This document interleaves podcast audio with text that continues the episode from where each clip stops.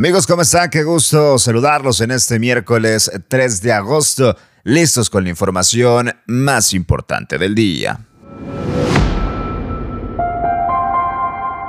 Definirán esta semana los detalles de la construcción del cuchillo número 2. Denuncian por abuso a directivos de la Conagua. Envía Andrés Manuel López Obrador carta a Biden sobre la soberanía energética de México. Dice Fiscalía que hay tres investigaciones abiertas contra el expresidente Enrique Peña Nieto. Y en información internacional llega Nancy Pelosi a Taiwán y genera tensión entre China y Estados Unidos. Comenzamos.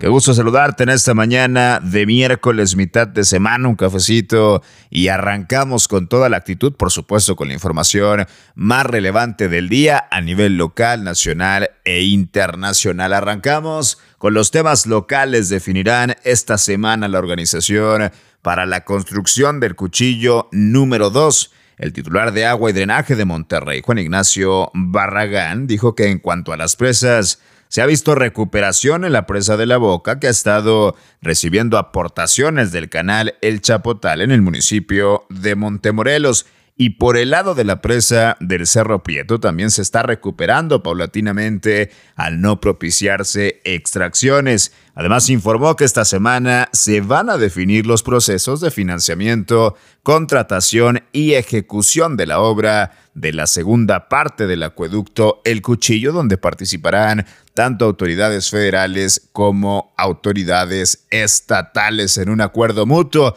para sacarla adelante en ocho meses. Parece ya se empieza a ver la luz al final del túnel en el tema del desabasto del agua, al menos en lo que corresponde a la construcción del cuchillo número 2. Y en más información denuncian por abuso autoridades y directivos de la Conagua. Los empleados de la delegación de la Comisión Nacional del Agua en su delegación de Nuevo León denunciaron en la Fiscalía General de Justicia a dos directivos del organismo bajo los delitos de hostigamiento y abuso de autoridad.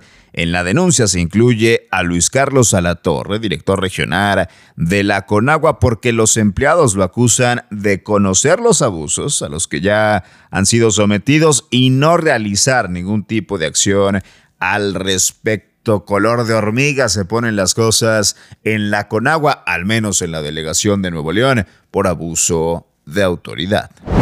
Y ahora vámonos con información nacional en esta nueva tensión, en el episodio nuevo que se vive en la relación entre México y Estados Unidos. Continúa consulta del TEMEC.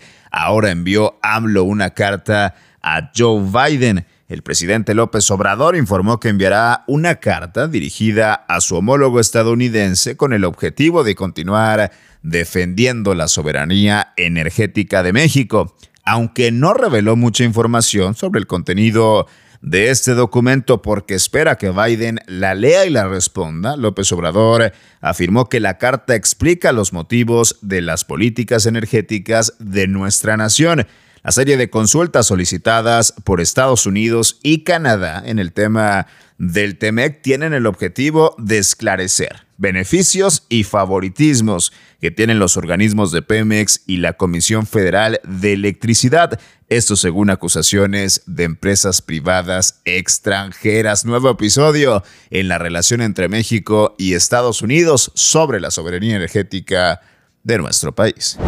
Y en otros temas nacionales, la Fiscalía General de la República ha afirmado de nueva cuenta que hay tres investigaciones abiertas contra el expresidente Enrique Peña Nieto. La Fiscalía General de Justicia dio a conocer que estos delitos tienen el carácter de delitos electorales, lavado de dinero y enriquecimiento ilícito.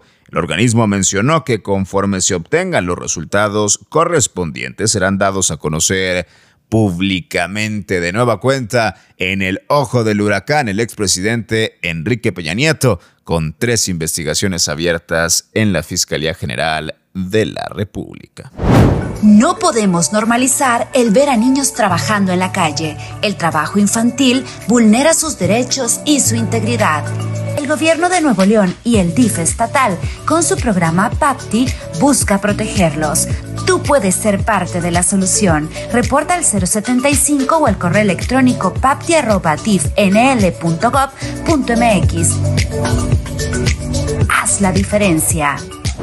Y la nota más importante se da a conocer en torno a China, Estados Unidos y el más afectado en estos momentos, o el país que queda en medio, que es Taiwán. Llega Nancy Pelosi a Taiwán pese a amenazas de China. La presidenta de la Cámara de Representantes de Estados Unidos arribó a Taiwán pese a las advertencias que había recibido del país asiático. Pelosi, por su parte, lanzó un comunicado argumentando que su visita no va en contra de la política internacional de su país y que es sinónimo de compromiso por parte de Washington a Taiwán.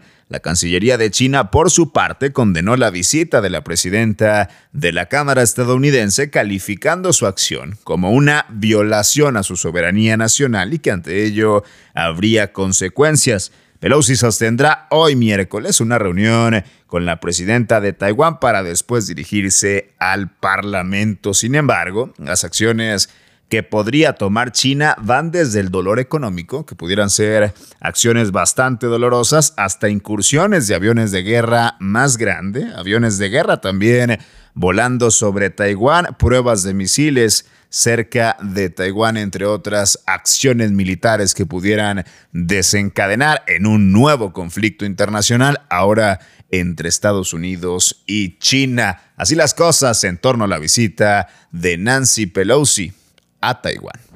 Hasta aquí la información más importante de este miércoles 3 de agosto. Yo soy César Ulloa, arroba César Ulloa G y esto es Contraportada por Altavoz MX. Quédate con nosotros todos los días en redes sociales. Encuentra la información más relevante y concreta posible en nuestra multiplataforma. Nos escuchamos mañana con mucha más información. Pásala bien.